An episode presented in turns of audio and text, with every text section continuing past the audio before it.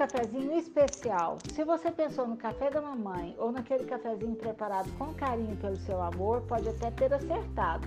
Só que esses não são os requisitos adotados para definir preços nos mercados internos e externos do novo café brasileiro.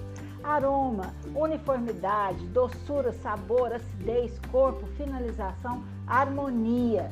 Esses são os critérios. O café virou a nova febre dos brasileiros de paladar refinado. Ele ainda é um produto importantíssimo para a balança comercial brasileira, mas o país está caminhando para um novo mercado, onde o café tem terroir, tem microclima, tem muito sabor e está se tornando um hábito sofisticado para muita gente. Outro dia eu conversei com o advogado Luiz Antônio Demarque. Ele é um apaixonado por café, que viaja o Brasil à procura de preciosidades. E o papo com ele é assim: café na xícara e em cima da mesa a embalagem com o tipo que está sendo consumido. No rótulo tem todas as informações: o produtor, a região e as características de sabor e aroma.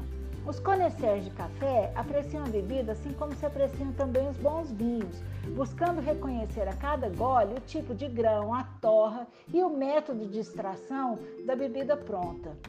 E assim como no mundo do vinho, o mundo do café oferece uma infinidade de acessórios. O café feito na prensa francesa é menos quente e apresenta um alto teor de cafeína, enquanto o café expresso tem menos cafeína, mais creme e uma temperatura mais alta. De modo geral, o café mais torrado oferece mais acidez, enquanto as notas de amêndoa, chocolate e frutas vermelhas são percebidas nas torras mais amenas. E você sabe o que, que eu achei dessa moda? Eu adorei. É na internet, em lojas virtuais, que a gente encontra grandes exemplares do novo café brasileiro. Eu já fui lá e escolhi algumas variedades para as experiências lá em casa. E deixei tudo lá no meu Insta, Comida de Verdade Oficial, com dicas para você conferir. Este foi o Comida de Verdade de hoje. E na quarta-feira eu estarei de volta com mais um dedinho de prosa e mais uma dica para tornar o seu dia a dia mais gostoso.